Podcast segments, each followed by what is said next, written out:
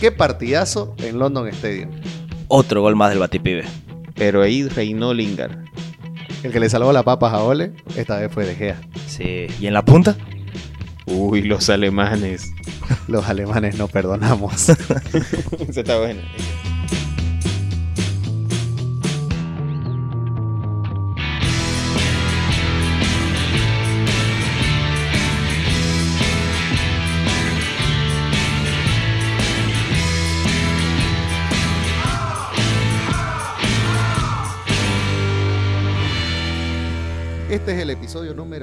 61 del podcast de la Premier. La verdad que sigo con resaca de festejar el episodio número 30.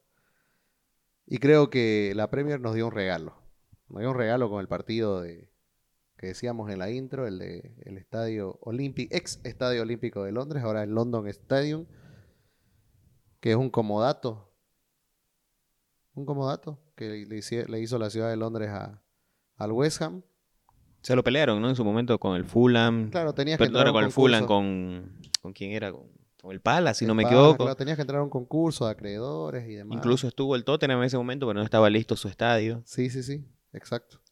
Y te digo que fue el escenario para un partido. En cualquier otra liga sería algo extraordinario, pero para nosotros fue un partido muy Premier, donde pasó de todo, ¿no? Lo único que aquí le voy a tirar un palo a, a, a y a Daniel, que no está esta vez. Lo único normal fue que Ole otra vez volvió a mostrar un equipo pálido. Y otra vez las individualidades del United lo acaban sacando de un apretón. Y te diré que el West jugó para mí un gran primer tiempo, un segundo más emparejado, pero este, creo que fácilmente podría haber acabado en empate. Para los que no lo vieron, al final de Gea tapa un penal a Noble que justo lo meten solamente para patearlo. El- La gran el- Southgate hizo. sí, el eterno capitán de- del West Ham. Y bueno, cosas de la vida, gran tapada de De Gea y le salva las papas otra vez a, a Ole, ¿no? Y como te decía, para mí el primer tiempo me pareció soberbio lo del West Ham. Gran equipo, vi que anularon a la dupla McFred. Eh, fue muy rápida la transición, muy técnicos los jugadores que estaban en el medio. Buen partido de Benramá, buen partido de, Bowen, de Bowen, Bowen. siendo falso 9, dejando loco a todo mundo. Porque en realidad generaba una sorpresa. Eh, en, en los papeles jugaban Bowen y Benramá ahí, los dos. Y no sabías quién bajaba y quién subía. Susek y Rice, calladitos, se comieron, se comieron al McFred. Y, y Fornals, que es un jugador raro, que no sabes qué hace en la cancha, pero lo hace. Y aporta mucho. Genera mucho fútbol, Fornals. O sea, Sí. desde su Con posición- y sin pelota, ¿no? con sin balón y tiene una técnica rara, ¿no? Para, para generarse, para abrirse espacio. No es ni muy rápido, pero tampoco es lento. Es un jugador eh, distinto. sí. Distinto, o sea, distinto no, no te estoy diciendo porque sea una superestrella, pero es, es distinto a, a lo que estamos acostumbrados a ver. Ya antes, ya antes de empezar a hablar de- del Manchester, quiero, quiero hacer un hincapié en lo que ha generado David Moyes en, en el West Ham. Ya la temporada pasada veníamos hablando de la forma en que pero ahora son mucho más maduros, mucho más irreverentes. Con la llegada de Sumá se incrementó la, la confianza que tienen. Fabianski tuvo un partido destacadísimo. O sea, se tapó Pese- cinco, Pese a que para mí cinco seis el pel- primer gol. Sí. Comparto, comparto. se, se tapó cinco o seis pelotas a quemarropa. Sí. Eh, Sumá sacó todo por arriba. Es también parte de que, de que los laterales, que para mí que puede ser el West Ham que tiene los mejores laterales de la Premier, están ahí. Criswell y Koufal. Sí, Que- si sacas a los del Liverpool, Claro, sí. sí. Bueno, bueno. Eh, no dejaron tirar ningún centro. Bueno, por de Wan-Bissaka no se tira centro. No, no lo dejaron, no lo dejaron a, a Shaw tirar centro. Así que todo lo- todas las pelotas aéreas que llegaban eran desde el medio sector para arriba para intentar bajarla y todas se las sacó Suma. La, la poca vocación defensiva que tiene Criswell ayudó a que Wan-Bissaka luzca mucho. Yo lo vi muy cabal a Wan-Bissaka. No. Tuvo un partido bueno. Tuvo un partido, Partido muy bueno. de, de bastante subida Wan-Bissaka. Sigue siendo un déficit de los centros, pero sí se veía mejor. Tenía más espacio para hacerse con Greenwood. Sí, sí, sí. Aprovechando que no está Daniel para subirlo un poquito con mi saca, ¿no? Porque si no ya estaría haciéndola para abajo, ¿no? No, Claro, y además, además creo que lo de Greenwood lo, lo marcábamos mientras veíamos el partido en vivo y decíamos, es el pulmón del United, porque cuando peor se lo veía al United, que fue en el primer tiempo, el que comenzó a llevar el, el partido fue, fue Greenwood. Cuando el West Ham no consiguió concretar las jugadas de gol que generó, Las oportunidades nacen de los pies de Greenwood. ah, claro, recién fue que se comenzaron a, a- a- bueno, en realidad comenzaron a aparecer los Bruno Fernández, los Pogba, los Ronaldo, pero cuando nadie quería tocar el balón o, o les, o- o les quemaba cuando la tenían, era Greenwood el que no tenía problema. Sí, A- aún así, el, el partido del Manchester en el primer tiempo, en, en el comienzo y ya al final del segundo tiempo, se veía la superioridad de individualidades que tenía el Manchester en- adelante. Porque generaba mucho, generaba mucho, muchos disparos bloqueados. Me parece que va a ser una constante en el campeonato de, de la aglomeración de, de- de hombres atrás contra el, contra el poderío de ataque del Manchester United. Pero ahí sí nos quitan la pelota el, ni siquiera el retroceso, el, posicionamiento de, de lo- de los medio, mediocampistas del Manchester es un poco es un, es un, es un poco lento. Tuvo que entrar Matic para poner orden ahí. Eh, partido flojito de, de, McTominay, por eso termina, termina haciendo un cambio. Esto, bueno, salió Fred, pero entró Matic, que generó no solamente mayor solidez, sino mayor comunicación entre el medio campo y, y el ataque por el medio. Ahora en el sector defensivo, desatenciones de Maguire como si estuviera jugando con resaca. Dos, ¿Te recuerda el sábado? Me recuerda el sábado. Dos pelotas al medio, con presión atrás. Yo También digo, perdió un balón que casi se complica igual. brother, sos capitán del Manchester United, de hacerla la, el, coment- el bambino decía, hacerla la de Vidic. Te sentías presionado y la botabas al lateral por un- como un amateur, pero no la cagaba. Hola de Phil Jones. la, la de morder el pasto. No, pero No. nadie va a poder defender con esa tenacidad. Gran partido de, de Barán. Eh, lo de Luke Shaw se- está luciendo un poco más en lo defensivo esta temporada. Porque no por, no por la falta de, de habilidad o de rendimiento o de momento, sino es que ya le tomaron la medida al Manchester. Sí, que todo pero- es por ahí. Y, y no lo hace, y, y no le permiten las subidas a Joe hace rato. O Sí. sea, la manera de jugar del rival siempre es para hostigar a Joe porque saben que el lado izquierdo es el que genera en el United. Y tal vez es por eso también que brilla mucho más Greenwood. Y aparte que las, aso- las aso- asociaciones no son la misma, porque acordate que la temporada pasada era Shaw, Rashford, pa- recibe Rashford, parece para Shaw, centro, o de vuelta. Ahora Shaw sale jugando con Pogba, que no digo que está mal, pero mira y le cambia la pelota a Greenwood o, la toca dentro para Bruno. Entonces es diferente, ya no hay sorpresas por la izquierda. De buena manera hay sorpresas por la derecha con, con, con- Greenwood, pero lo venimos diciendo desde hace una temporada. El Manchester tiene un plan A y el plan B en funcionamiento no se le ve.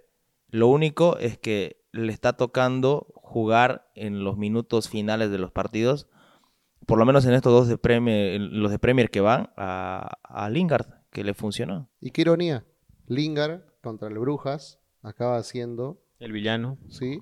Y ahora, el héroe.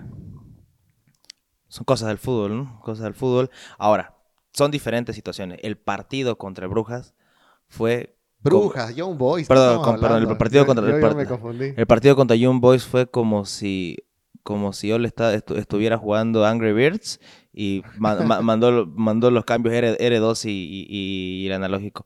Porque no entendí los cambios. No quiero hablar ahorita, de- no, no sé si vamos a hablar de este partido, pero los cambios de, de Ole contra los Young Boys, Ya lo, ya lo hablamos, José, lo Ya lo anterior. hablamos, ya no sufrió tuviste, mucho, Daniel, ya sufrió demasiado, la verdad. Sí. escuchen el anterior episodio. Ahora, ahora, este es el primer partido eh, de un rival de relativo renombre que le ha tocado al United, ¿no? Porque ha jugado contra el Leeds, los Wolves, Soton, y le costó un poco, ¿no? Lo superó, que es lo importante, porque también eh, hay que ganar estos partidos, los difíciles, ¿no? De acuerdo. Ahora, lo que sí me, para un candidato al título como es el, el Manchester United, eh, no te pido más holgura en estos partidos complicados, pero sí eh, un planteamiento distinto, no haber perdido un tiempo y recuperado un, un- en el segundo, ¿me entendés? No perder 45 minutos. Eso no le pasa a un Chelsea, no le pasa a un Liverpool, no le pasa a un Sí. Manchester City. Hablando de quizás los que son los cuatro candidatos, ¿no? Entonces, a mí me parece, viendo este, no, no voy a hablar de un mal rendimiento, yo creo que la plantilla tiene para callarnos la boca, me parece muy positivo lo de Barán en la defensa, o sea, cómo se ha acentuado en la Premier League, por más que podemos decir que los rivales no eran los principales, sí, pero está haciéndolo muy bien. y aparte es un comandante, lo ves todo el tiempo de dan- dándoles instrucciones a Fred y a Wambisaka, pero dónde, dónde ponerte, yo salgo. En la vocal, eso que vos decís, cómo, se, cómo están coordinando, me parece algo, no esperaba eso de Barán. No, y aparte Barán está haciendo muy bien las coberturas. El trabajo que hace eh, cubriendo espacio es impresionante. Inclusive le cubre las espaldas a Maguire. Muchas veces. Exactamente. Muchas veces. Y eso se vio bastante contra el Newcastle, que con los espacios que tenía Saint-Maximin, eh, Barán era el que iba para todos lados. Fue un todólogo en esa defensa. Sí, de verdad. Ahora, un, un- un dato, eh, el- la temporada pasada el Manchester recibía un gol de pelota parada cada 244 minutos. Este, este, esta temporada van más de 500 y no recibió ningún gol de, de pelota parada. ¿Ya? Y eso es gracias a la contratación de un, de un entrenador especialista en pelotas paradas que, que se contrató para esta temporada, Ah, sumando también la incorporación de Barán. Porque, hermano, yo era muy defensor de Lindelof en la cobertura, en los despejes, pero no te ganaba un cabezazo. Claro, y también tenerlo a Ronaldo te ayuda, ¿no? En presencia, en presencia aérea, Quizás, en defensa como en ataque. quizás podríamos estar hablando de la, de la plantilla de Premier con, con jugadores de más altura en el área. Están Matic, McTominay, Barán, Ronaldo. Probablemente. Sí, pero Matic no juega, no tanto. Pero sí, eh, los tres, Maguire, Pero te juega, te, juega al sí, tren y está ahí. ¿no? Claro. Sí, puede ser. Ahora, la, la pregunta que siempre hacemos, ¿no? Este, ¿Cuándo va a comenzar a jugar Sancho? Bien. ¿Y hasta cuándo le va a alcanzar las, las individualidades a Ole? Para la primera, y lo veníamos comentando, a Sancho le falta agarrar el ritmo Premier, no solamente ritmo, sino también una forma física. Hemos visto en el Borussia Dortmund una versión de Sancho que era letal a campo abierto. El, Manchester en Premier League no juega a campo abierto a menos que sea en partidos con rivales como el Liverpool, como el Manchester City quizás, en este caso podría ser el Chelsea, quizás podríamos ver destellos de la promesa que puede ser Sancho. Ya lo dije en anteriores, en anteriores episodios, por lo menos en esta temporada, creo que la titularidad del puesto la tiene Greenwood y seguro que juega Rashford cuando llegue. Eh, Sancho va a ser un revulsivo cuando el, el, partido así lo, el equipo lo esté necesitando, por lo menos esta etapa de la Premier. Ese es eso es lo que yo pienso y creo que es lo que está sucediendo. Es temprano para empezar a, eh, a- a- a- a castigar a Sancho, pero sí se esperaba más por lo menos a esta altura. De Ahora, 85 millones, sí, esperás, digamos, ¿no? es una Esperás inversión un impa- tremenda. impacto Se, se espera un impacto tremendo, pero no todos los jugadores son Ronaldo. No todos los jugadores son clase mundial como Rafael Barán. Claro, pues si pagaste 85, esperás eso, ¿no? No, todos esperamos. Todos esperamos. Claro. No está sucediendo. es- se espera que suceda algo así, pero que el impacto no, no, no sea más de, de tres meses. Esperá que hagan goles Pero como espera Keita, mira que, si mira que, mira que, ¿cuánto No, tiempo? pero o sea, Naby Keita hizo un gol. Esperemos al Boxing Day para que, haga- para que haga otro partido bueno. Pero ¿cuánto tiempo lo esperaron a Pogba? Ya van tres años y esta temporada creo que recién está apareciendo, ¿no? No, Po- Po- Pogba, el otro día había una comparación que en la misma cantidad de partidos que tuvo en la Juventus con la misma cantidad de partid- partidos en el Manchester, tiene los mismos números en cuanto a goles y asistencias, tiros al arco. La diferencia es que luce menos. Claro. Luce menos por el tipo de juego, O sea, le, quitan, compraron con le- el periódico. le quitan más la, le, quit- le quitan más la pelota. No sé, lo compraron con el periódico. ¿O no? No. Decime que no. Ahora, pero Ole,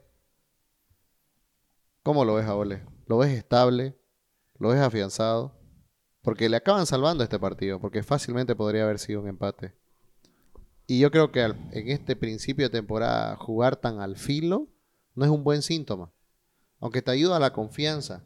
Pero vos sabes que en la Premier con la confianza no alcanza. No, y, y- ahí está, y le doy la razón a todas las críticas. Yo no le veo un, un recuperador de jugadores, un, jugador que, que- homogeniza el, vestuario, un, jugador, un, entrenador que genera confianza. Eh, el libreto que tiene el Manchester está hecho para un equipo de esa, de esa plantilla a la, que, a la que ha llegado en esta temporada, pero hay algo que reconocer, no es un maestro táctico como debería, como debería ser un entrenador de, de este equipo. Sí. No, no, es un, no es un arriesgado de cambiar un esquema. No es un, no es un entrenador que, que te va a cambiar a tres defensores eh, y te va a funcionar. No es un entrenador que, que, que nos va a sorprender en la temporada con, con un funcionamiento nuevo. Y sí, es cierto que se, que se escuda mucho en las individualidades eh, y quizás al Manchester termine pesándole eso. Y, y eso eh, hay que lamentarlo, no lo defiendo, pero sí es cierto. Ahora, si le ponemos un tiempo, no creo que le vayan a costar la cabeza por lo menos esta temporada. Claro, sí. Pero, pero también hablemos de los positivos del United. ¿Ya cuántos partidos va la racha de visitante? Ya Sí. 29 partidos sin derrota. Y El- contando. la- y contando. Ya es récord. Ya récord, eh, eh, 27 es el equipo, del el, el récord de- del Arsenal. Era. era. Era el récord del Arsenal, ya con 29. Es un- Es un récord que se le tiene que, que Que adjudicar a, reconocer. a- a Ole, que reconocer. Eh, esta tiene que ser la temporada de los títulos. Esta Si no es esta, Si no, si no es esta, yo creo que hay que pensarla. Yo, en mi criterio, en mi, en mi criterio, y es como muchas veces hablamos de otras situaciones y decimos, ¿y quién viene? Y en mi criterio, Claro. en mi criterio el Manchester eh, no tiene una identidad, como dicen otras personas, pero sí tiene la confianza. Y eso le ha costado conseguir mucho. Y como le decía a unos amigos, hemos pasado muy- por mucho, disfrutemos por lo menos que no, no nos está yendo mal. Claro. Y el que no le está yendo para nada mal y está cosechando ahora sí resultados porque antes no lo hacía pese a un buen juego, es el Brighton. No, no vamos a dejar de pasar este, esta oportunidad, por eso el episodio se va a llamar Pottermanía. Pero acá tenemos... no es un chancho en el árbol, no es un no chancho es para nada. para nada. Para nada, no es un chancho en el árbol. Y Joselo nos, nos vino haciendo una propaganda de este equipo hace ya una temporada. Y, y sí, nadie nunca le dijo que no, porque de verdad, todos veíamos lo mismo que él, pero ahora los resultados se les están dando. Tampoco sabemos cuánto más va a sostener porque es difícil en la Premier, pero el equipo de Potter está ahí, está a un punto. Sí, tiene 12 puntos. A un punto de los líderes. sí. Tiene cuatro victorias. Cosecha una derrota contra el- justamente el equipo de, de Benítez, el Everton. Algo interesante es que Potter llega el 2019, la temporada 19-20, donde termina cosechando nueve victorias en Premier League. Y la temporada pasada también. Y ahora, a cinco fechas, ya ha logrado casi la mitad de cantidad de victorias. ¿Por qué es prometedor? Porque las victorias del Brighton en las dos temporadas pasadas han llegado muy separadas entre sí. Derrotas, empates, una victoria. En cambio aquí tiene una racha. Y... ¿Por qué, yo alabo mucho el juego de, de- Potter?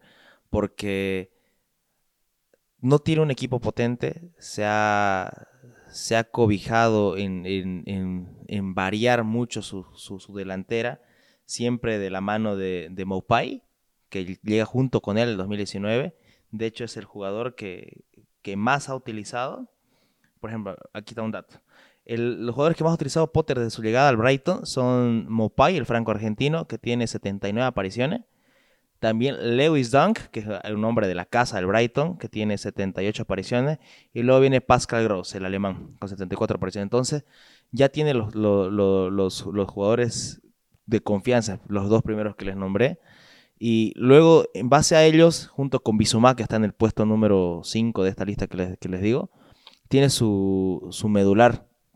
Ahora con la llegada de Cucurella, de, del- luego del africano Bewa, si no me equivoco, que está construyendo un juego ya no solamente para resistir y dar zarpazo, está empezando a construir un juego En Huepú. en Huepú. Las últimos, los últimos partidos jugó con, con, con, con tres centrales y dos carrileros, donde el- el recorrido que tiene Cucurella es sorprendente. Sí, es un jugador de Premier, lo decíamos, defiende muy bien y, y ataca sin, sin, sin miedo. sangre en la cara. Claro, sin miedo. Y, Sin miedo, y, ter- y- termina asociándose con jugadores como un, no te digo un reaparecido, pero suma un Danny Welbeck, Moupai, eh, Adam Lallana. Adam, Lala- Adam Lallana que se ha convertido en un líder del medio campo acompañado del talentoncísimo, uno de mis, de mis debilidades que es Bisuma, Sí, sí.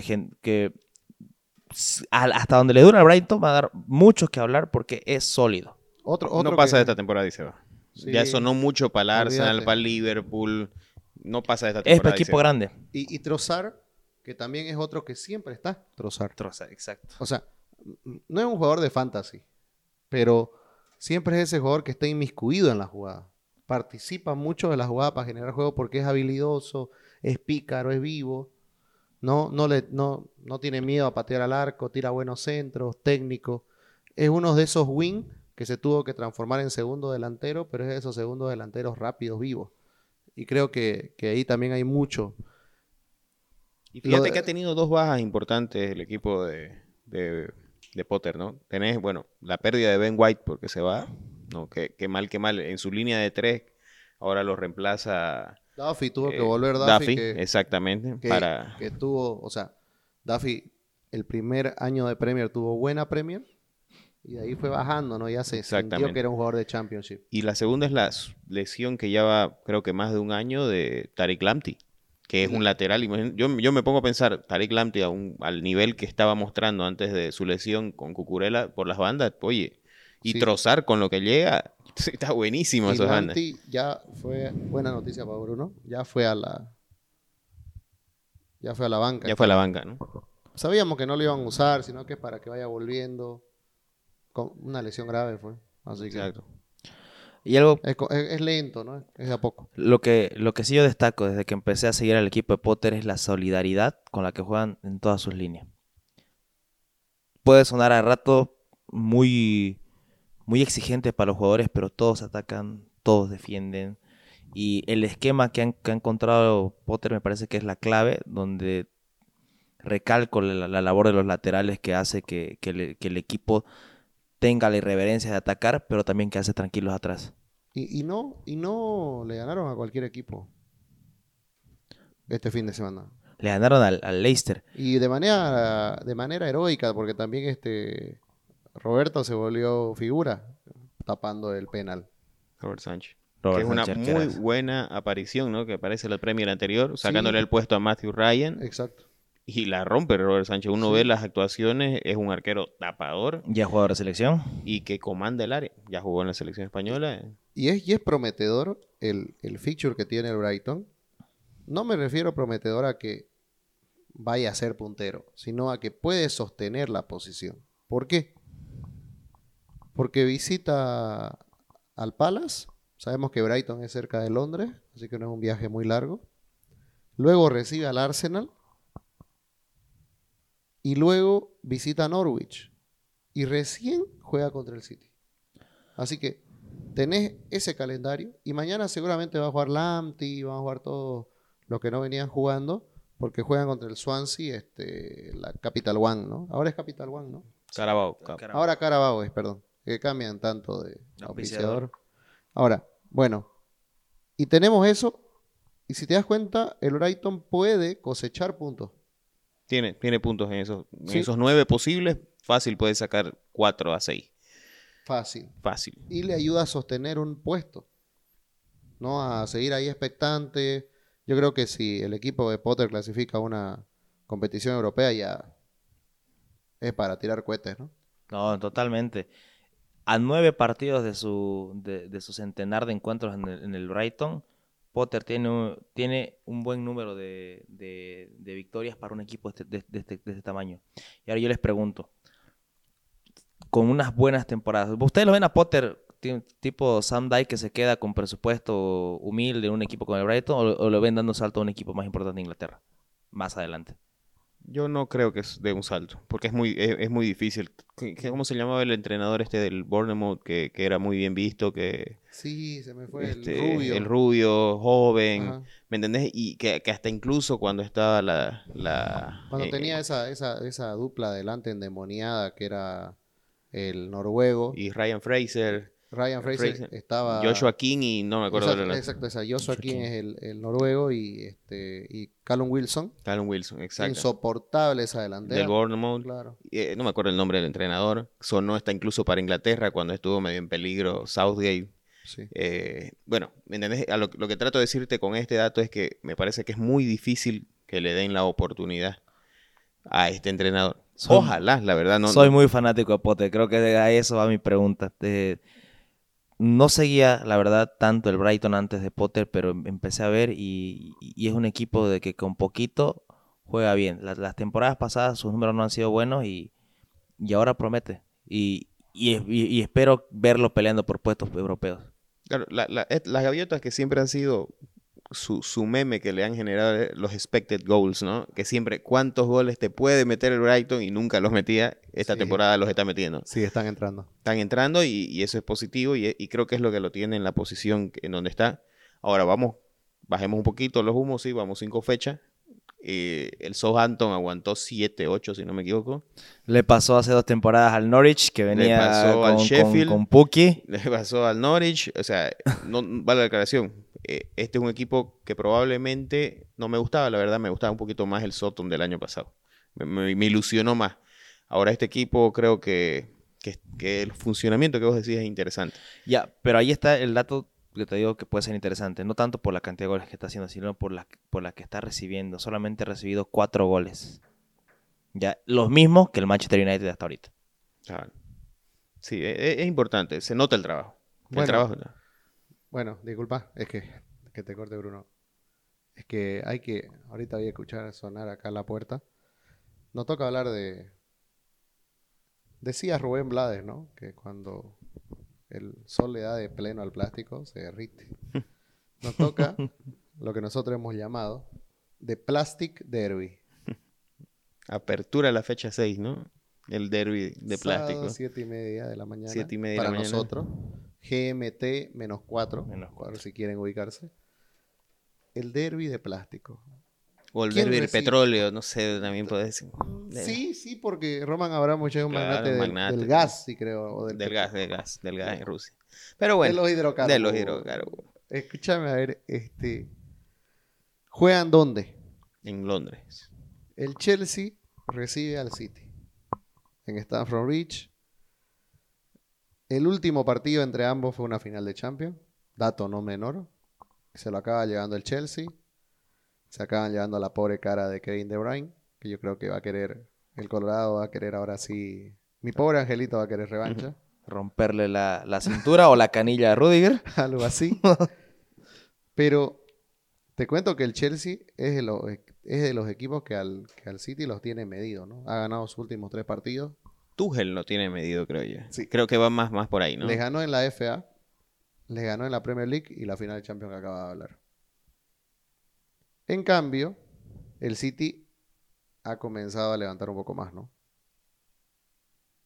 Y lo tiene, si querés, en, en la época Guardiola, lo tiene de hijo al Chelsea. Exacto. Ahora, este partido tiene muchos condimentos interesantes. Ya vuelve Foden. Hoy jugó por la Carabao.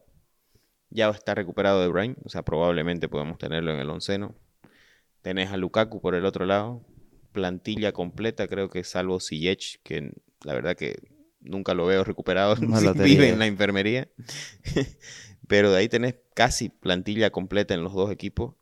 Vas a tener eh, Grealish por un lado, Mares, por, Mares, De Bruyne, Bernardo Silva que viene a muy buen nivel, salvándole las papas contra el Leicester. Vamos. Vamos a ver si juega Sterling. a ver si ya le da la titularidad. Un Foden que probablemente no sea el titular, pero va a la banca.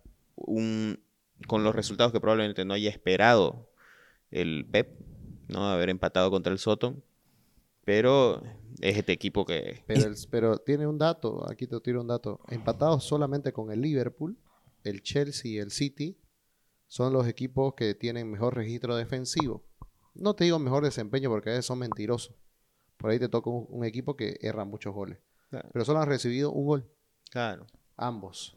Pero ahí te va... el- Y ahí el- también hay algo que contradice a todo esto. Todos los últimos partidos, no te voy a decir el número, pero ponerle los últimos 10 partidos entre ambos, no ha habido empate. Siempre ganó alguien. Eso, eso es lo bonito. Pero va la diferencia de que se sale de las estadísticas y se ve un poquito más al juego. El City es un equipo que aleja y tiene todo el tiempo la pelota alejada de sus defensores. Eso hace que luz- luzcan en las estadísticas. Sí. El Chelsea, ah, más al contrario, ¿no? Se arman desde atrás. Y por eso pienso que por lo menos la saga del Chelsea tiene más mérito en esto. Ahora, y ahí es donde me voy. Siendo un- para mí una saga más sólida, no te hablo de los jugadores porque Rubén Díaz y, y, y- A y veces John a que- Stones para mí son... son Stock no ha llegado, ¿no? No lo pongas, ¿Quién? José, lo te está pasando en la temporada la temporada pasada. No, todavía no ¿A ha jugado. qué- a qué está Es que- jugando? ¿A qué y la aporte está jugando, no? No, pero a pesar de que me gusta más Díaz que, la, que, que todos los de la saga del Chelsea, me, parece... Pero es un tema de gusto, porque Claro. la saga del Chelsea lo está haciendo muy Pero lo bien. hace muy bien y ahora ya te doy. ¿Insistirá Guardiola con Ferran? No, Que no creo. no creo. No le va a meter No. a Ferran a esos del- defensores. El que sí creo que va a ir de fijo, hablando de todo lo que decimos, es Marcos Alonso, que está haciendo una gran Está temporada. dulce. Sí. Está siendo el gran Alonso de, nuestra- de la época de Conte, de la época de, de Mourinho, de Ancelotti, ese, ese que, que todos teníamos en la fantasy. no jugó, no jugó con Ancelotti, pero sí Ah, con, con Conte. Con Conte y Mourinho también. Claro, era Marcos Alonso y Víctor Moses por la derecha, ¿no? que, que nos tenían acostumbrado a tenerlo en la fantasy, porque Sí, marcaba sí. muchos goles de tiro libre y muchas asistencias de centro. Siendo muy consistente el trabajo de Alonso. Y creo que le gusta mucho a Tuchel, por eso no lo cambia. Eh, creo que hasta, yo creo que yo, yo si fuera Chilwell me comenzaba a probar en otras posiciones. comenzaba a ver si puedo patear con la derecha, porque creo que por el lado derecho está muy fácil robarle puesto a, a, este, a Rhys James. No me agrada hasta el día de hoy, no, no me cierra Rhys James, porque cuando no está con su papito, que es Aspiliscueta, para que le solucione los problemas, Solo tú puedes. solo no puede. Cuando es una línea de cuatro se complica mucho. Así que creo que por ahí va a ir el problema. Y partiendo desde atrás, ¿quién va al arco? Este, este para mí es una de las preguntas que yo tengo con el Chelsea. Yo entiendo la rotación en todo el equipo, pero el arquero, para mi gusto, No te sorprendas si, si ¿Que lo vaya- mete a se va Kepa. Kepa? No te No sorprendas. ¿por qué? Porque viene rotando. Sabemos lo que le pasó a Mendy. Man- Mendy Y- tiene y- de los mejores números que cualquiera, bueno, el Chelsea en general tiene los mejores números defensivos, que- pero no sé. No Por sé eso. si se lo gana el puesto Kepa, ¿no? Y- ese, ese me parece algo un qué debate bueno, raro. qué bueno tener Dos arquerazos. arquerazos. Y luego de eso, yo creo que está cantado el Chelsea. Me parece que en el medio va a ir como va siempre. Capaz Kovacic está para poblar más porque sabe que cuando vos le poblás con buenos jugadores el medio campo al City, eh, tenés todas las de ganar. Ahora, el City está bien, es un equipazo, vuelve Cancelo, que no estaba. Muchas dudas por la izquierda, ¿no? Muchas dudas. El punto flaco está por ahí, ¿no? Eh, Sinchenko. En mi silencio lo hice todo. Mendy. Sale. Minuto de silencio para Mendy ya. La verdad que cada vez peor. Ya salió de la chirola, ¿no? Sí, ¿no? Sí, ahí, pero. Ah, Sí. así que, ¿qué hace? ¿A quién mete? Está, está complicada esa banda. Pero el Pep se las arregla, el Pep se las arregla. Yo- yo- y otra duda que les planteo, ¿cómo le va el duelo Lukaku-Rubén Díaz, Lukaku, ¿a qué Lukaku Laporte? ¿Cómo? Va a estar Es interesante. que más que el duelo, más que el duelo face to face, cabeza a cabeza, va a ser lo que hizo contra el Liverpool. Lukaku se dedicó a hacer su negocio, a distraer y tiene el arma el Chelsea, el Chelsea para, para atacar con otros hombres. Si se llaman los último Mounts ¿Vos crees que el Chelsea le da el balón para poder atacar con espacio? al City. Yo le Eh, daría el balón al City. Yo creo que con esa tiene las de ganar, Sí. sí. ¿no? Salgo rápido, tengo, tengo lanzadores. Tengo a Jorginho, tengo a Alonso, Tengo, tengo a a Mount Pilicueta, tengo a Mount que me pueden meter pases en profundidad. y Havertz que va a comerse los espacios con... Exacto. y Lukaku De, aguantando. de ¿no? hecho, yo creo que ese va a ser el problema del City. ¿Cómo, cómo hacerse con el dominio sin desnudarse atrás? no creo, y, y- y difícilmente se retrasa en su dominio. Y me parece que va a ser muy pragmático el Chelsea, muy parecido a la final. Va a No jugar creo que a- arriesgue va- tanto el Pep. Claro, Yo, yo creo que aprende la elección. No Sí. Yo creo que no renuncia a su trabajo. No, yo creo, manera. yo creo, a, veces, y el- todas las personas que han visto el Barcelona, el Valle y ahora el City, a Guardiola le duele en el ego cambiar su estilo. Sí, Y no creo que vaya a cambiar de estilo. Yo creo que más bien va a reforzar con hombres de confianza, con hombres de ataque, todo lo, todo lo que puede ser marca y dominio. Yo creo que va, va a confiar en, en- en los Gundogan con, otras con otros roles, menos, menos preocupados por llegar al área, sí, sí preocupados por evitar la salida de, de Kanté o, o Kovacic. Eh, pero tampoco es que a Kanté tenés que bloquearle la salida, ¿no? Sabemos que se le nubla cuando está llegando el Moreno al área. Claro. Ha marcado goles, poco. No digo que sea un negado, pero no es una amenaza. No, pero con salida me refiero a cuando el, cuando el City pierde la pelota, cuando, cuando Jorginho y Kanté empiezan a atacar, ya se replegan todo- todos los Claro. lanzadores hacia adelante. Los Alonso, los James. Las bandas del Chelsea para mí pueden ser muy peligrosas para las bandas del City. Partiendo por ahí. Y creo que el Chelsea de ahora puede ser la kriptonita del City de ahora. Ya lo ha demostrado. Sí, lo demostró. No lo hago favorito a- al Chelsea porque a este nivel de fútbol creo que ganan los detalles. Y hay cosas que, no podés prever en, el, en, los 90 minutos, ¿no? Pasan. Así que para mí aquí los detalles van a definir porque estás está chocando quizás a los equipos más en forma de Europa. Totalmente. Y el mejor que probablemente es el Chelsea. Ahora, sacando la final de Champions a este partido, hay dos ingredientes que no estaban. Uno que ya lo tocamos, que es Lukaku, sumamente importante. Y el otro es Jack Grealish. ¿Cuánto puede impactar, fíjate ese partido que le faltó ese clic al, al City en la final, hablando de la final, ¿no? De, en la creación o en la generación de espacio. ¿Cuánto puede impactar también Jack Grealish en, ese en, en la banda o en la línea de ataque, ¿no? Para el City. Y justo, ser justo, la en, llave que le faltó. justo en- en el sector izquierdo del City, donde, donde le toca mar- marcar a Rhys James, y como muchos laterales con vocación ofensiva, en el retroceso llegan tarde. No digo que no vuelva Rhys James, sino llegan tarde. Ahora, hay un tal Aspilicueta por ahí que le va a cubrir las espaldas, pero acordate que Jack Grealish juega con, con otros jugadores muy dotados de pie. Y acordate justo de lo que vos decís también, las sorpresas que les gusta a Tuchel. Tuchel a veces hace que a Pilicueta aparezca solito, se suma al ataque. Acuérdense los partidos contra el Madrid en la semifinal de Sí. Champions. Y también de Rhys James apareciendo solo. Acuérdense el primer tiempo contra el Liverpool, ¿no? Rhys James aparecía solo. Acuérdense el partido contra el Arsenal, creo que fue del Chelsea igual. Lo contra el Arsenal fue Claro, que le jugó. James. Fue la Claro, figura, pero Rhys James aparecía solo.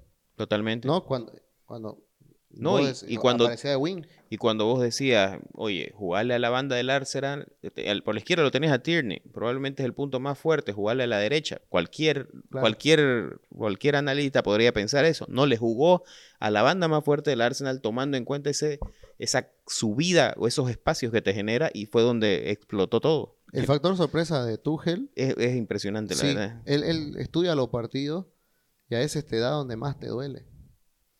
¿Y quién te dice? Estamos hablando muy bien de Marcos Alonso, este te juega a Chilwell. Que, que, o sea, ¿Me entendés? Eh, eh, Es ¿Para tan qué? imprevisible. Claro, ¿para qué te juega Chilwell? Para desgastar esa banda. Porque necesitas a alguien que corretee con Cancelo. Exacto, ¿no? Y te frena las subidas de Cancelo. O sea, eh, eh, tiene, tiene tantas variantes el equipo del Chelsea que, que la verdad que nosotros Le no da podemos... para hacer estas improvisaciones y que le salgan bien. Es que no, y lo triste es que no son improvisaciones, Exacto. están trabajadas y, y, y, ten- y tienen todas las características. ¿Entendés? Es- la verdad que Creo el que- equipo que ha formado es muchas cosas. Exacto, y en automatismo, creo que el equipo que es insuperable para todos nosotros viene a ser un. Para nosotros es tal vez el ballet ruso, eh, es el Chelsea, perdón, es el City, porque vemos que todo está automatizado. Pero creo que un equipo que tiene los mismos automatismos, pero tal vez es un poco más directo, y aparte, creo que en cada partido incorpora cosas a su, a su guion, a su, A su a repertorio. su repertorio es el Chelsea. Ahí, mi- mira, la- gran diferencia entre, entre estos dos equipos, como decir, el City es, un- es una máquina, un automatismo donde todos los que juegan saben a lo que van a jugar y es el mismo City todas las- todos los partidos. Y lo del Chelsea eh, es un poco más artístico lo que hace Tuchel. ¿Por qué? Porque el, estilo de juego de Chelsea no cambia, pero si cambia una ficha, le da otro plus. O sea, cambia, cambia de jugadores al mismo estilo, pero lo hace diferente. Como decía, el caso, el caso cambio de Marcos Alonso por Chilwell. El caso sale, el caso si entra, entra o no, en- entra o no Mount. El caso si juega Pulisic o no. Es que no El Chelsea sabes cuál es el equipo juega- titular. Yo claro, si te pregunto juega- cuál es el equipo titular del Chelsea, salvo Kanté, Jorginho Y Rudiger. y, y ahora Rudiger ¿Y ahora Lukaku, yo no, te- no me arriesgo a darte el resto de los nombres. ¿Me entendés? Dale, mételo a Aspi. Es que muchas veces lo ha sacado. No, no, sí, probablemente sea el de nivel, el de mayor nivel, lo que Sí. probablemente más Para utilizaríamos. los partidos de carácter lo mete Aspi. Eso sí, lo único que sé. Es que es su cacique. O de características debe ser. Claro. Es que yo creo que mide mucho tú en las características del rival. Más que. o sea, entiendo lo que decís del carácter, pero, Claro, pero más se va a las características del rival. claro. Así que nos espera. Mira, vamos a amanecer el sábado con un partidazo. Muy disfrutable. Muy disfrutable. Muy disfrutable. Pero lo que más vamos a disfrutar va a ser hablar. No, yo, yo iba a decir el chiste de pelea de inválidos, pero no. Se viene el derby más importante de la capital. Estoy hablando del Tottenham versus el Arsenal, el Arsenal versus el Tottenham. Dos equipos vecinos del norte de, de Londres.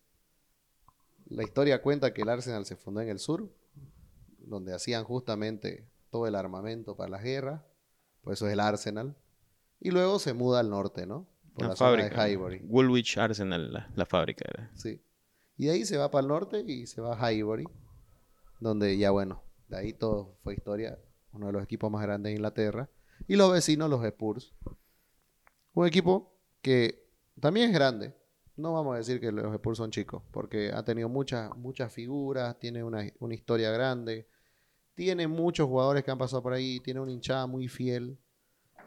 Llegaron recientemente a una final de Champions y estaban punteros hasta la anterior fecha. Hasta, perdón, hace dos fechas. Hace dos fechas. Ya hace dos fechas. Y me, lo, me les están pegando un baile a los Spurs. Vienen de dos partidos de perder. Uno fue contra el Crystal Palace de Patrick Vieira. Y el último fue así contra, contra el Chelsea. Y el Arsenal, que veníamos todos haciéndonos la burla al principio, ya viene de dos partidos ganados. Claro, y nadie dice, nadie habla del Arsenal, claro. No, no, pero, pero, para. Le jugó al Norwich también. Le ganó al Norwich. El Barley es un equipo complicado. Me gusta cómo se protege, Bruno. No, Sí. le ganó al Norwich. Primero, primero los anticuerpos. Ajá. Se- No, se, el toma Norwich. primero el, el, eh, para el- la tableta para el refri y recién sale al frío. Primero le gana al Norwich. Un partido que había que ganar, lo ganó y debió haber ganado por más. Y ahora le ganó al Barley, que este sí es un partido complicado. Complicado, es que hay que ganarle al Barley. ¿no?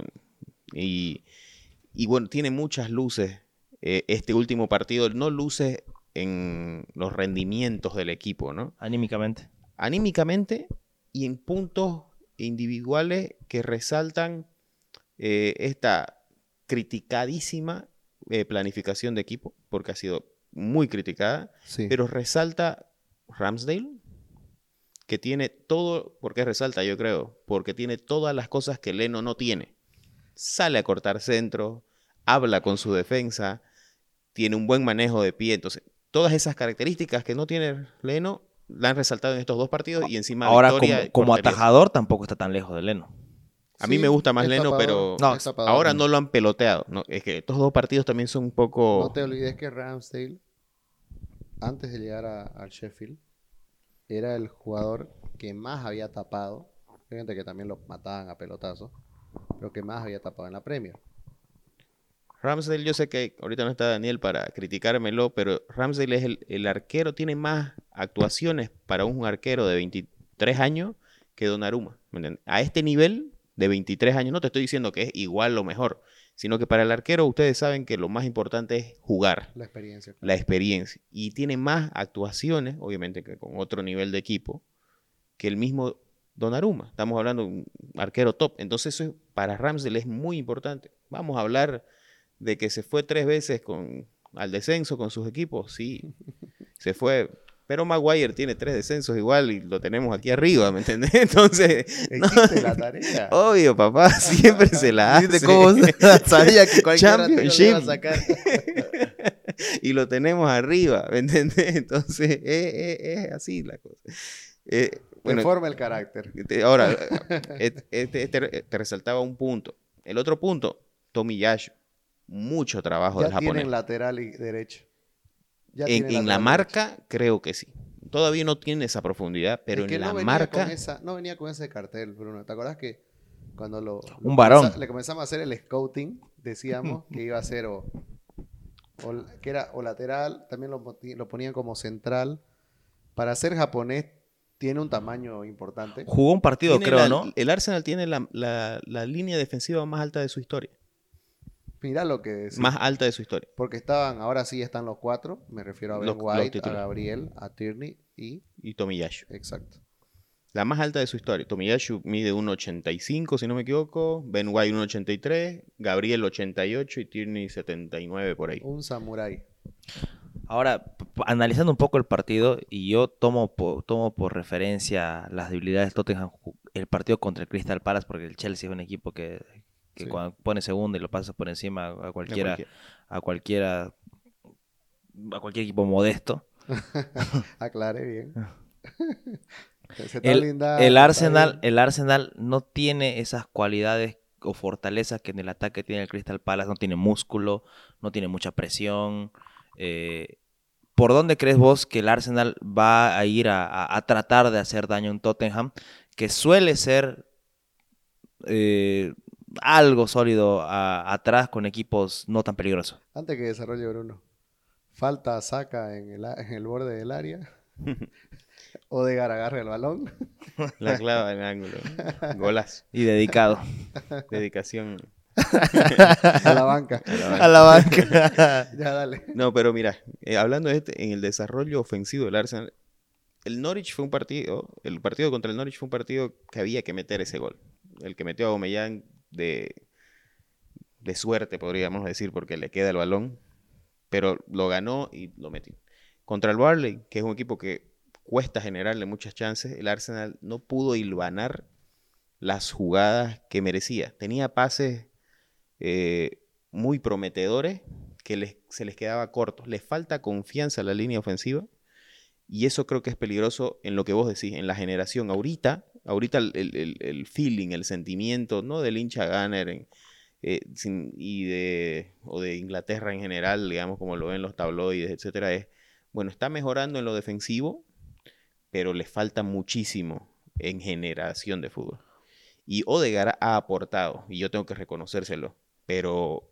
eh, Odegaard tuvo sus partidos el anterior. Claro, temporada. pero es, por eso te pregunto, o sea, se- contra el Burnley, sin patear mucho al arco, que generó un par de faltas, donde una de esas termina siendo el gol de Odegaard, donde en esa jugada como tal termina siendo un premio a la individualidad o a la genialidad que puede tener el, noruego pa- para acariciar la pelota y llevarla al ángulo, pero luego de eso, en más, ah, pienso yo que por lo menos contra el Tottenham no tiene mucho para, para causar daño si lo, si lo controlan a, jugador, a Odegaard. Sí, y tiene razón José en que para mí todavía la parte ofensiva del Arsenal está huérfana.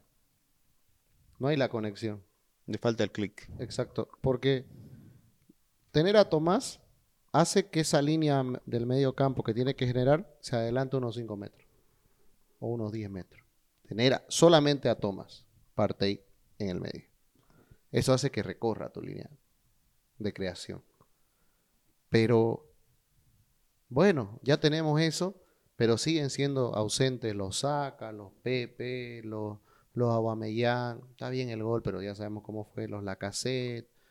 ¿Me entendés? Los Enquetia, etcétera, etcétera. Todos los que están en el Arsenal, que, los Martinelli, todos los que están encargados de generar fútbol, de generar este, ocasiones de gol, de tratar de también, porque la conexión no es solo de un lado, ¿no? Sino del otro lado también tiene que haber un poco de vocación.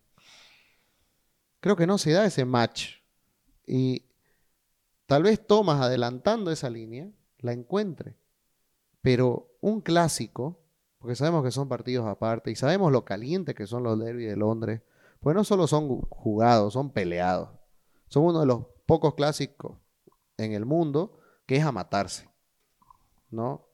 Este, que, que es donde gana el más, el más guapo, el más metedor, y, y es así. Y por más extranjeros que sean los jugadores del, del, Sí. del Tottenham, ya lo entienden. Y en el Arsenal También. Diga. es lo mismo. Por más nuevo que sea, yo creo que los Tomayasu, eh, Sí. lo- Los lo- Lokonga los lo ya, ya, ya tienen eso en la cabeza. Y ese mediocampo del Arsenal, tal vez en esta ocasión recién se encuentre completa. Completaron la defensa, funcionó. contra rivales menores, vale la aclaración. La prueba de fuego, no voy a decir que esta es la prueba más importante porque tiene un calendario, el Arsenal, eh, acorde al nivel que probablemente el Arsenal tenga que dar esta temporada, porque se juega contra el, contra el Tottenham, luego se juega contra el Brighton, luego va al Palace, o sea, son sus rivales directos si quiere llegar a una... No, o sea, y está bien, mira, la, la prueba, la prueba de resistencia, si querés, a la, a la saga del Arsenal, puede ser una buena oportunidad este partido, y apoyado, si querés, con, con Thomas. Pero a mí me preocupa lo, lo, que, o sea, lo que luego vaya a generar. Porque si al final no, nos quedamos concentrados en lo que pueda dar la saga central y luego le cae un gol al Arsenal, de- después de haber hecho un partidazo en la defensa, al- creo que querés decir. no, si al Arsenal le hacen un gol, Ah, después de tener de, de un partidazo en la defensa, luego con qué contrarrestas. No, no pienso que, pienso que el Arsenal eh, tenga el poder de ir a hacer daño a un equipo que al final de cuentas tiene dos partidos malos, pero, pero tiene un funcionamiento bueno, tiene un mediocampo que Ahora, se puede comer al El Tottenham. Tottenham al se cae, el, el Crystal Palace lo hizo eh, caer el Castillo de Naipes al Tottenham, ¿no? Pero con presión. Mm, tampoco fue una lumbrera lo que hizo el, Sí, el Palace, pero ¿no? había mucha inspiración en ese No, momento. eso sí, estaba Zaha y todo. lo- Ahora, tenés vos, eh, yo ahí creo que entra las flaquezas del Tottenham, eh, buscando por dónde. Yo creo que la batalla en este clásico va a estar en el medio campo, porque vuelve un Tomás, por el otro lado tenés a Hoybier, vas a tener en la creación a Odegar, probablemente Smith Rowe, veamos, no sé qué ir a plantear ahí Arteta. Yo jugaría con Lokonga y Lo Partey, la verdad. Lo mismo. Yo, yo haría eso, ¿no? Pero, pero probablemente nos sorprenda con, con un Odegar Smith Rowe y, y más que se descubre mucho, pero al otro lado lo tenés a Dele Alli, vas a tenerlo a Lo Celso, o sea, yo creo que este, el año pasado hacíamos un análisis y decíamos, no, está, está por las bandas, este partido creo que va a estar por el medio, Sí. a mi parecer, hoy- y el bajo nivel que ha mostrado Harry Kane y el retorno reciente de Hummingson, esperemos no sea eh, en- a favor del Tottenham, sino Y eso que el Tottenham estaba teniendo muy buen funcionamiento de sus rapiditos. Lucas Moura súper de inspirado, de- Bergwijn exacto. súper inspirado. eh, Y no tener a la mela en tu equipo también es bueno. ayuda, suma, Suma. suma. es, como, es como lo que decía de Martial, eh, mientras, mientras menos estorba, más ayuda. Ahora el Cuti Romero tampoco está afianzado. No. Emerson No. Royal me, ha parecido. Me Payaso. alegro, me alegro que no llegó al Arsenal porque era uno de los candidatos. Sí. Tenía, tenés Reguilón, que sigue siendo un muy buen atacante, pero en la línea el retroceso es, es complicado. Tienes que Y Dyer- Ben Davis atrás porque Y Dyer, que Dyer es Dyer. Tiene partidos de crack. Y bueno, si juega Davison, la cereza, ¿no? Porque no sabes lo que puede pasar con Davison. Davinson tiene partidos de, Sí, para enmarcar en, eh, y ponerlo en la sala y otros partidos que son para votar a la Donde basura. juega de Beckenbauer y en, otro, y en otro se juega de delantero del equipo rival. Entonces, creo, creo que ahí también está, ¿me entendés? Es un, es un Sí. ida y vuelta, digamos, no una, no voy a decir buena defensa del Arsenal porque no lo es todavía. Entonces, como es, te, te apoyas en la lotería del, del, del buen, de los del buen o mal partido que puedan tener los jugadores del Tottenham. Sí, Me- sí, bastante. Como el mismo Tottenham creo que se apoya en el buen o mal partido que tiene el Arsenal. Porque ninguno de los dos equipos está tan aceitado como para decir, oye, este, eh, eh, en Eso este sí, clásico, Eso sí, de este part- en este momento particular, no creo que, eh, creo que el año pasado decíamos, viene mejor el Tottenham. Y yo lo reconocía o lo recono- En este partido creo que los dos están con altos y bajos, luces y sombras, más sombras ambos que luces, entonces más a buscar el error del rival que, que las virtudes probablemente, ¿no? y es probable que acá este, se vea la resurrección del Tottenham o la confirmación del buen momento del Arsenal para ver si las cosas las está haciendo realmente bien. Puede ser algo que, un punto de inflexión para esta temporada. de la- Yo, sí. yo la verdad creo que, que no mucho porque es un derby y con todo el folclore que se juega el derby son partidos cápsulas, son partidos aislados que, que va, va a ser ganado por ímpetu, con fuerza. eh, ninguno de, de- de los entrenadores es un maestro táctico Yo creo que va, el, el- el- el que salga victorioso solamente va a sumar para la confianza.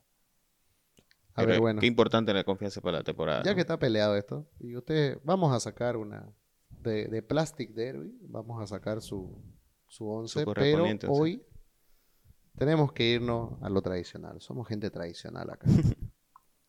Somos gente conservadora y vamos a hablar y vamos a armar el 11, perdón, de Spurs Arsenal. ¿Dónde se juega? En el Emirates. Ya con gente. Pasan cosas raras siempre en el Emirates. Va a estar interesante. Va a estar muy interesante. Va a estar muy caliente ese clásico.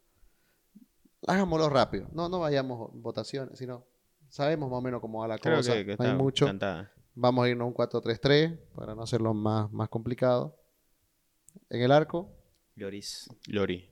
sí, ¿no? Lori, No se puede. Ramsdale no, eh, no es justificable todavía y No le alcanza todavía no el le crédito, alcanza sí. el vamos con Loris. Vamos, José, lo estás anotando, ¿no?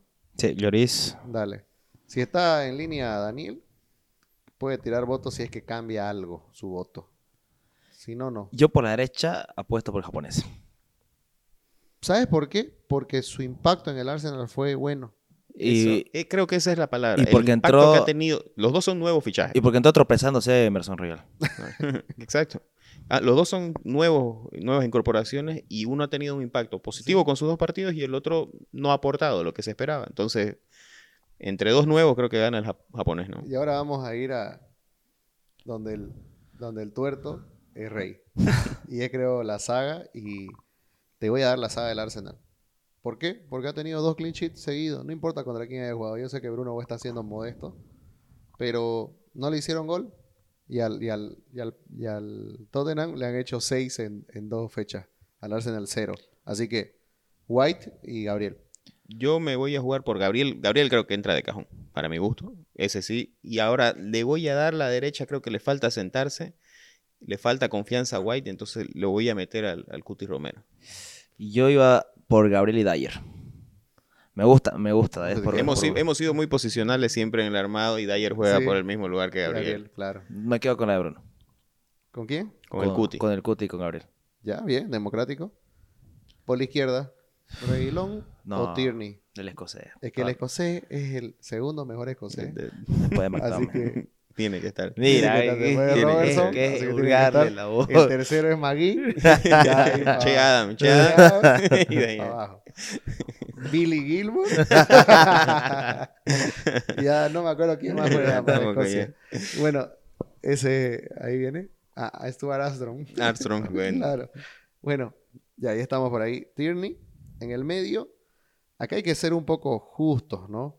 Lamentablemente Partey jugó 40 minutos. No, no, no, ya viene jugando Ah, los ¿jugó todo el últimos partido dos completo? partidos, claro. Claro. No, jugó 40 contra el Norwich. Contra el Norwich juega 40 el segundo tiempo el y este último jugó partido. 90, 85, 80 porque lo terminan sacando sobre el final, digamos, ¿no? Por- Lo de. Hoybier. no Yo creo que Hoybier es el seguro. Cualquier cosa podemos discutirla. Hoybier tiene que estar. Yo te lo digo y siendo... Sí. Y bueno, le, le quita crédito a, a Partey recién haberse recuperado. Así que vamos con Hoybier. Sí, No hay dónde. no hay duda. Completamos el medio. Creo que tenemos que hacerle un espacio a Odegaard. Por el gol. Porque está jugando. Y porque no hay mucho más. Es, es lo que hay. Es Y- lo que pero hay. te digo una cosa también. O sea, entre Dele Alli, Lo Celso, en Don Belé, Sí, tampoco. tampoco... Pero podemos... Yo creo que entraría ahí quizás un, un Ali porque ha sido yo- recuperado Yo, por- igual me voy por ser por Odegaard Ali, Ali. ¿no? Entonces, Ali y Odegaard. Y adelante. Ahí va a costar acomodar. Dos cantados, sí.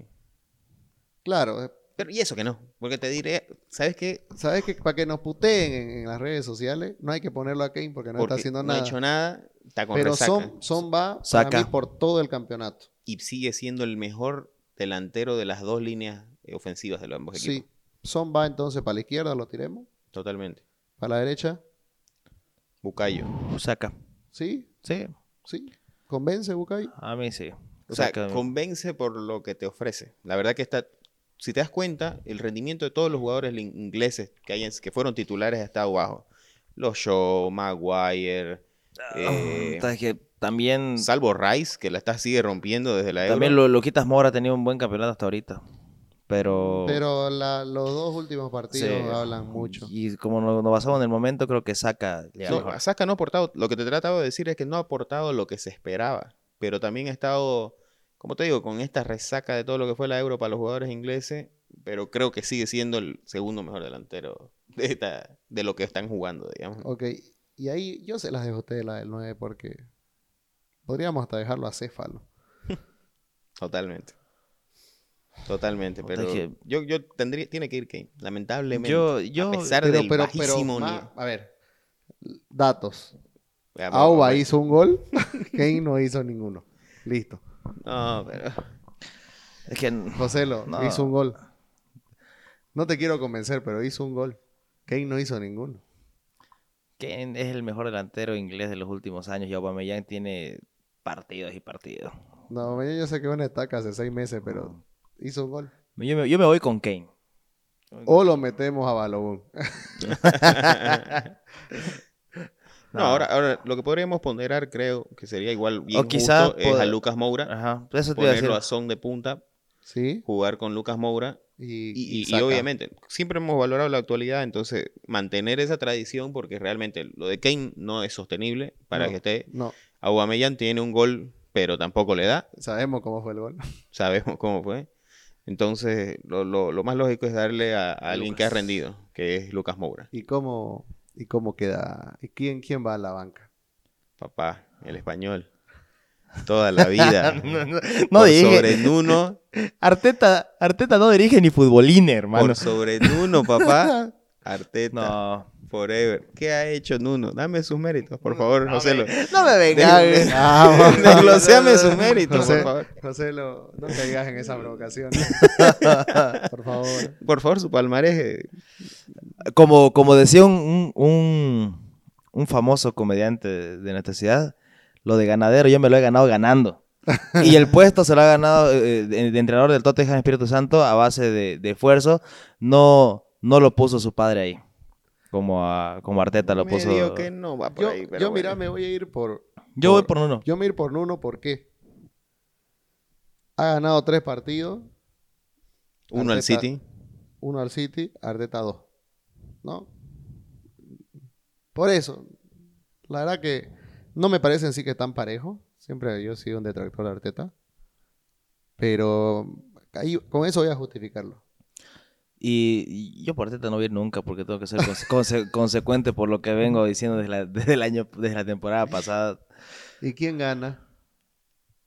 Eh, yo creo que el, el Tottenham por por lo menos dos goles. Pronóstico reservado. No, yo creo que lo gana el Arsenal. No. No sé si por. No, no creo que por dos goles. Como cualquier clásico, espero un. Siempre hay goles en, apretado. en ese clásico. Siempre hay goles. El año pasado me lo daban que Mourinho me lo iba a destrozar al equipo de Arteta y se lo ganó bien ganado el Arsenal. Ahora creo que lo vuelve a ganar el, el equipo del rojo. A ver. Yo te digo algo. Creo que viene muy trastocado en la confianza los Spurs. Y en la lógica debería ganar el Arsenal. Ahora, si es que aparecen los que tienen que aparecer en los Spurs, Ah, se, se descompensa. Así que voy a irme por la lógica. Ya va a ganar el Arsenal. No creo que por mucho, pero lo va a ganar. Si gana el Arsenal es 1-0, así. En cambio, si ganan los Spurs, se me hace que es escandaloso. Pero creo que va a ser el Arsenal, porque creo que van a defender mucho, muy bien y van a tratar de aprovechar eh, la mala defensa que tiene el Tottenham. Sí, es, es posible. Yo, yo, ¿por qué no voy eh, por el Arsenal por este partido? Porque su producción goleadora ha sido pobre, Pobrísimo. pobrísima. Y si bien el Tottenham a rato, Penal a Bomellán, papá. Penal a Bomellán, minuto 5 y todo línea si de bien el, cinco. el- el Tottenham no, no, no es el mejor equipo defensivo, pero por lo menos entrarle hasta abajo les cuesta un poquito por el medio campo que tiene. Sí, es así. Bueno, este fue el episodio número 31 del podcast de la Premier. Tenemos dos derbis, no se los pierdan este fin de semana. Y vamos a estar comentando todo lo que pasó la próxima semana. Hasta la próxima.